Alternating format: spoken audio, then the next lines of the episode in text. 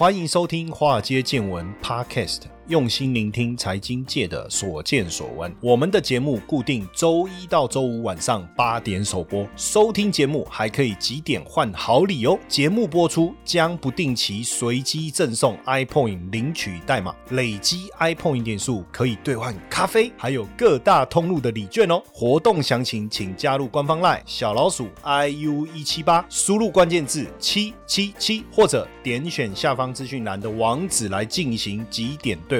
让古怪教授请您喝咖啡拿礼券吧。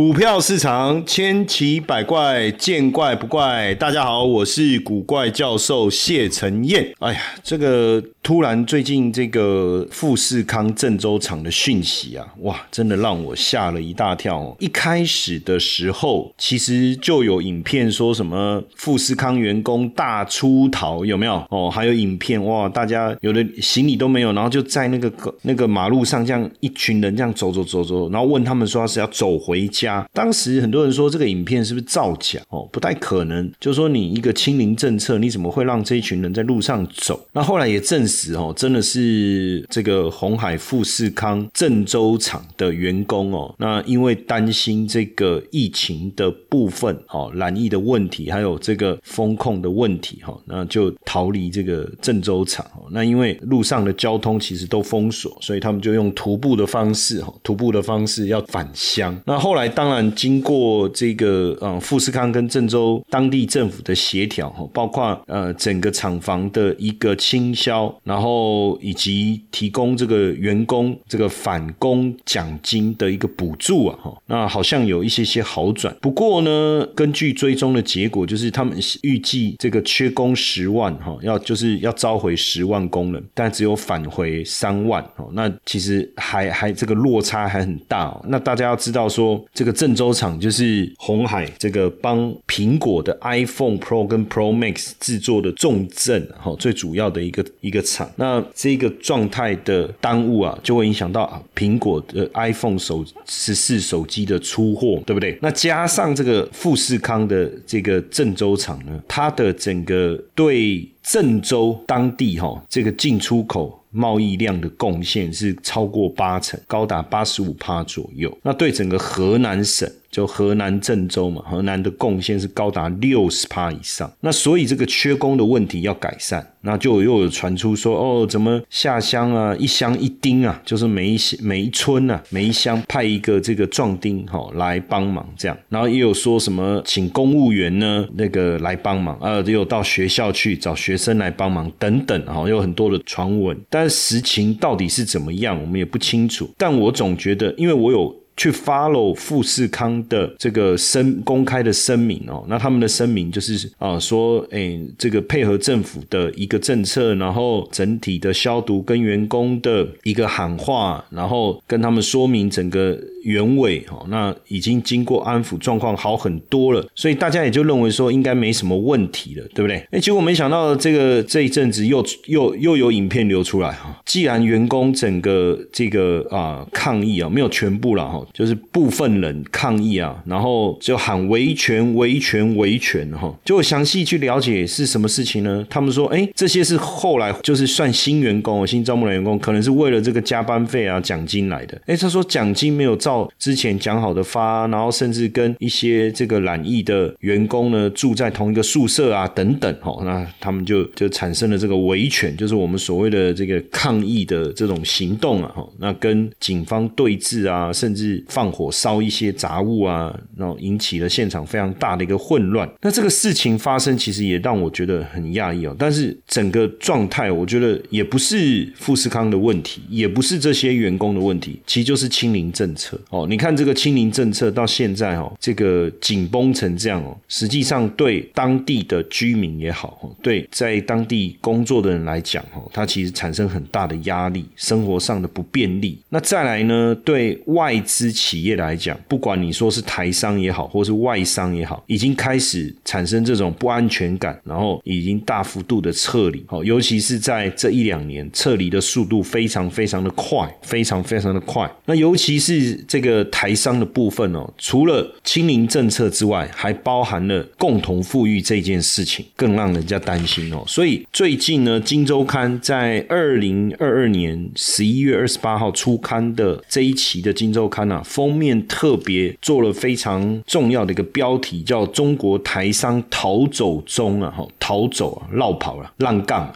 其实，在二十大之前，哈，习近平就喊说，内循环为主，外循环为辅，对不对？谈到这个中国特色的社会主义现代化，那这个中国特色社会主义现代化是什么意思？社会主义简单讲，其实就是公有制啊。那你的比如说民营企业这些啊，你还是在政府的控制之下。所以你看，像马云对不对？阿里巴巴也好，腾讯也好，你能赚这么多钱是国家给你的。所以现在呢，他们就进来买股票，然后呢，你想要做什么？哦，我就买一票就好了，反正你要做什么重大决议，我说不行就不行哦，所以基本上就变成这样。那当然对台商来讲，就开始会担心嘛，对不对？那你说共同富裕到底是什么意思？哦，你说该缴税我们缴税嘛，该捐款我们捐款嘛，对不对？但是税真的都没有问题吗？如果一赖查还得了？就针对这个税务的部分做处罚的话，你该怎么办？哦，所以对台商来讲，其实大家都非常非常的担心。那《金周刊》在这一次的专题里面哦，也特别引述了美国华府智库的资料哦。这几年呢，台商投资中国的占比其实开始在下降。二零一零年占比是八十三点三。到二零一六年是降到四十四点四，到了二零二一年是三十一点八。简单来说，其实大家也开始呃减少对中国的投资，但是这个是指新增的。那原有在中国已经在中国投资的部分怎么办？有没有办法转移？大家会觉得说转移有什么困难的？要转就转啊。其实呃了解中国的就知道，其实转移没有那么容易。你为什么要卖厂房呢？对不对？你为什么要卖不动产呢？那你这些卖掉的资金，你要。要移到哪里去呢？都有人来关心你啊！哦，但是大家还是想办法转移啊。目前在中国的台商有百分之二十六哦，已经转移了，有百分之三十三还在考虑当中。转移之后转移到哪里？百分之六十三点一是转移到东南亚，不管是越南啊、泰国啊，哦，甚至也有转移到这个南亚的，像印度啊等等。好，那减少中国对中国依赖，最主要原因是什么？就是减少对中国的经济依赖。啊，包括军事冲突的可能性啊，等等。那基本上，其实这一波台商撤退最主要的时间点的开端是什么时候？就是一零年哦，大家不知道还记不记得富士康员工坠楼的事件？然后再加上去年开始，习近平喊出共同富裕以后啊，其实大家就开始在思考：哇，那这个国进民退啊，哦，那该怎么办？哈，那其实外资越开放进来的越多，越会危害到共产党政治的稳定哦。所以这个习近平呢，对台商也好，对外商。也好，就会更为严厉了哈。那包括在二十大之后开始对富人查税那十一月七号在中国网媒啊转贴了一张来自中国税务总局深圳税务局招标的公文啊。这个文里面就讲啊，健全以高收入高净值为重点的自然人税收管理体系。哦，这个很像以前毛泽东时代的斗地主，是不是？全面摸清纳税人的底账，全程跟踪汇缴申报。哇，这些字眼，所以代表中。中国要开始对富人展开全面的税务稽查了，所以你看这个私营企业的国有化，哈，那二十大之后啊，包括中国联通，它这是国企哈，跟腾讯新设了合资企业，这个大家开始有一些联想，对不对？包括这个官媒北京广播电视台入股短片平台快手哦，快手这个入股它只有入股百分之一哦，就是北京广播电视台只有。持股快手百分之一哦，但这百分之一是什么股权？叫特殊管理股，就是一票否决权。哦，一票否决权。那当然，在共同富裕口号出来之后啊，腾讯啊、阿里巴巴开始这个针对这个可持续的社会价值跟共同富裕计划哈，光去年就捐了四点五亿人民币，今年上半年就捐了二十五亿人民币。那腾讯呢，承诺的捐款总额高达千亿人民币。那阿里巴巴去年九月就推出了助力共同富裕十大行动，也承诺要捐款千亿。那如果要在二零二五年，他们承诺的时间点要捐完的话，一年今年要捐两百五十亿，要捐两百五十亿哈。所以为什么大家能润就润哈？润就是 run 的谐音啊。因为如果你输入跑啊、移民这些，其实他也查不到哈，就他会把你的字给封闭了哈。那所以呢，大家就用润这个字。但是我觉得，如果大家都用润这个字，难道他不会把润也封闭起来？所以从二零零八年的劳动合同法实施以后啊，台商的成本大幅度增加啊。那当时已经没有办法再雇佣低薪的劳工来降低生产成本了。当时已经有这个第一波的出走潮了哈。那后来呢，这个五险一金的事件呢，严格的追查。那宝成当时还有一些台资企业啊，就是缴纳的部分了哈，可能有一些没有没有缴足了哈。那当时也引发了劳工上街罢工哦。那当时其实我跟你讲，宝成其实就开始外移了，就开始移了。然后呢，二零一七年哦，环保政策当时还记得吗？昆山有很多台商也受到冲击。那二零一八年呢，中美贸易战开打，这个关税的问题啦等等呢，也让台商这个时候又加强移动。那当然，疫情又是一个更重要的变化了嘛，对不对？然后再来二零二二，然后二零一九年反送中，二零二零年疫情，然后就加速了台商的外移了哈。嗨，各位粉丝们，大家好！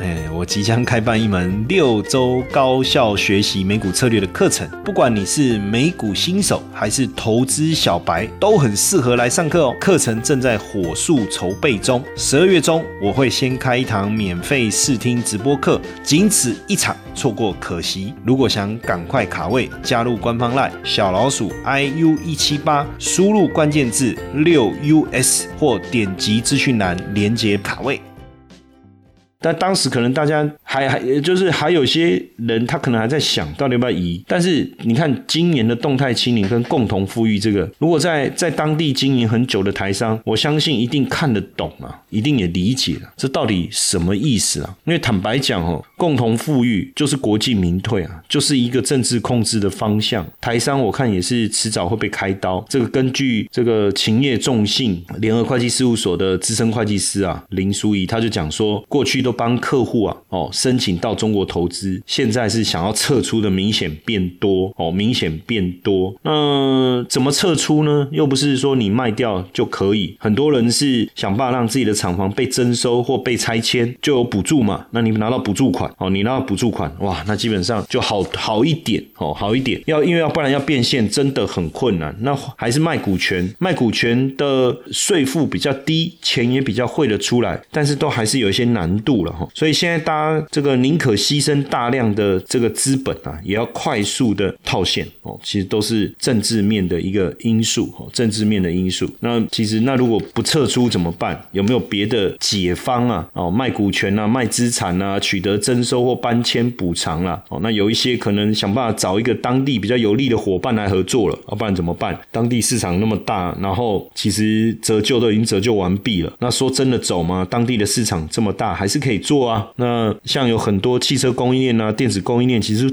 布局都很深。那撤退怎么办？那干脆就是整个进到中国的供应链吧。这个也是一种方式哈，这个也是一种方式。那目前来看呢，目前来看，在中国投资的比重比较高的，我们就从这个《金周刊》有特别整理哈，中国转投资账面价值占净值比哈，占净值比比重比较高的，比重比较高的，就是以第三季母公司大于净值一百亿来当做一个筛选的标准哦，然后再去计算占这个整体账面价，就是转投资的账面价值占净值的比重哈。那去计算这个，当然也代表说这个比重越有的甚至超过一百趴，表示这个转投资对整个呃台湾的母公司来讲是相当相当重要的哦。像龙城呢，哦这里面它列出的像龙城、蓝天哦、真鼎。统一石、旗宏，还有像这个汉语博、正威、中光电、秦美、红海，这个大家都知道嘛，对不对？振兴、台波、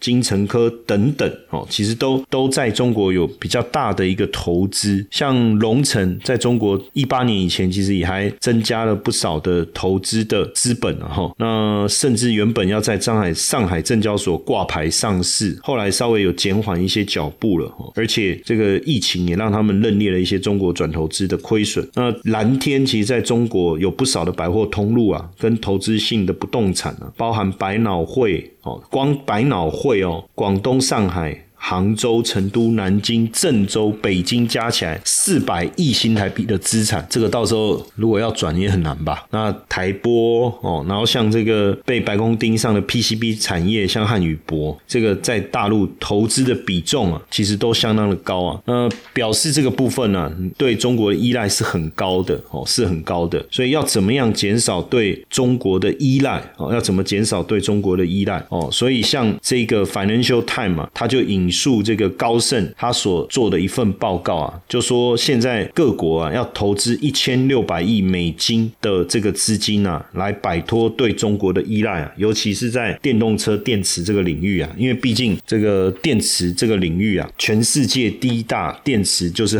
呃宁德时代嘛，那如果再加上第二名的这个比亚迪的话，其实占比就超过四成以上，将近五十趴，将近五十趴，就就他们两家哦，中国的企业，那如果再以这个电池当中最重要的原物料哦，原物料来讲，镍镍的部分，中国的占比是百分之三十五，锂的部分是占百分之五十，就产出哦，从中国产出，然后钴的部分是占百分之六十，稀土占了百分之九十哦，所以。如果真的要想办法，那你包含电池、包含相关的系统、包含了原物料，你都要大大幅度的投资。那这个部分有没有机会？哦，像高盛讲，在二零三零年可以摆脱对中国的依赖。但这当中，当然韩国的串起就变得很重要了。哦，韩国目前是也是主要电池原料的一个供应，电池的供应，所以能不能？让这个韩国在美国生产的比重从百分之十一拉到百分之五十以上，这个是我们要去观察。但是也很明显，你就知道说，其实大家都想办法要移动，要减低对这个中国的依赖。那连达里欧啊，其实达里欧过去一直都非常看好中国，那感觉上态度有一些转变，哦，态度有一些转变。那包含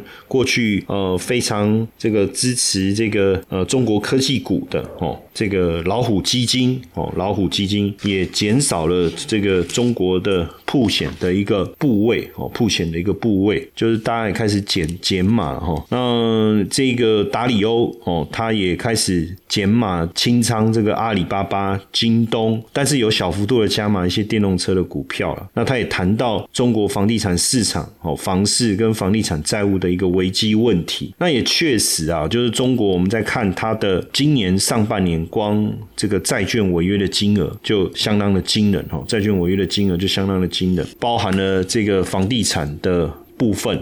哦，还有这个陆陆续续，你你说从光从这个这个很大的事件，大家就知道很多很多都还陆陆续续陆陆续续爆雷的。今年呢，上半年其实中国债券违约金额就高达两百亿美金，哦，两百亿美金。这个主要当然还是房市上面的一个影响啊。所以今年对台商来讲，为什么大家会想要出逃的原因呢？我我觉得都有关系哦，清零啦，哦，共同富裕啦。等等，然后那现阶段来讲，哦，这个共同富裕的口号喊出来，加上中国房地产债券的一个崩跌，哦，一直没有什么改善，所以对于一些投资这个我们叫非投资等级债券的基金呐，过去其实比较大。比例重压在中国的房地产，因为做过去中国房地产的债券，呃，给的息是相当好的哦，就是非投资等级。但现在你就变成怎么投？因为他们的房地产债券的状况好像也不理想哦。那你息很高，现在本金能不能拿回来是一个问题，那他们能不能还息也是一个问题。嗯，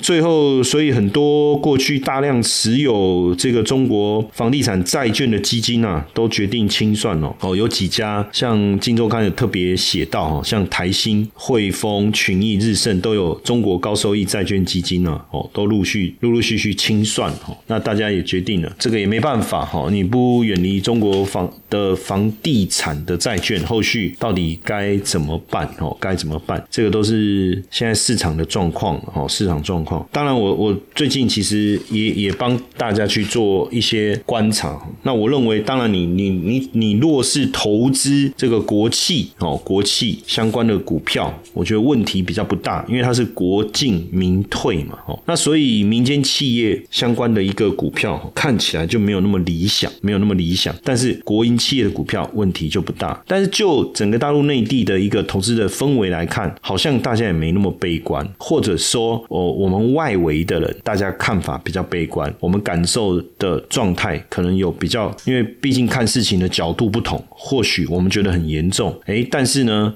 在这个这个他们自己在看，哎，反而觉得这个不见得是坏事哦。当然，当然了，重点是后续还是持续观察啦。因为对台商的移动来讲，这个趋势啊，俨然成型了，应该是抵挡不住了哦。其实我我们也看到，大家开始就是比较明显的往东南亚哦，甚至我看宝城、还有丰泰，还有这个几个做鞋做鞋子主要的，大家都往印尼移动，往印尼移动哦。所以变成过去的大陆的人口红利消失之外哦，因为现在东南亚不管是。越南也好，印度也好，或者是印尼也好，都比较人口红利嘛。然后呢，又加上这个共同富裕、政治风险的问题，所以以往东南亚好像是一个比较呃适合、比较理想的一个抉择啦，哦，比较理想的一个决策的一个结果，或是往墨西哥啊等等哦。但我不知道对于呃商人来讲，人家说商人无国界嘛，哪边可以赚钱就往哪边走。但是有时候我们在看呢，我觉得我我。我我也不相信说每个人都喜欢这样一直变动啊。我觉得变变化或是移动都是不得已的哦，都是不得已。但是在现在的国际政经局势哦越来越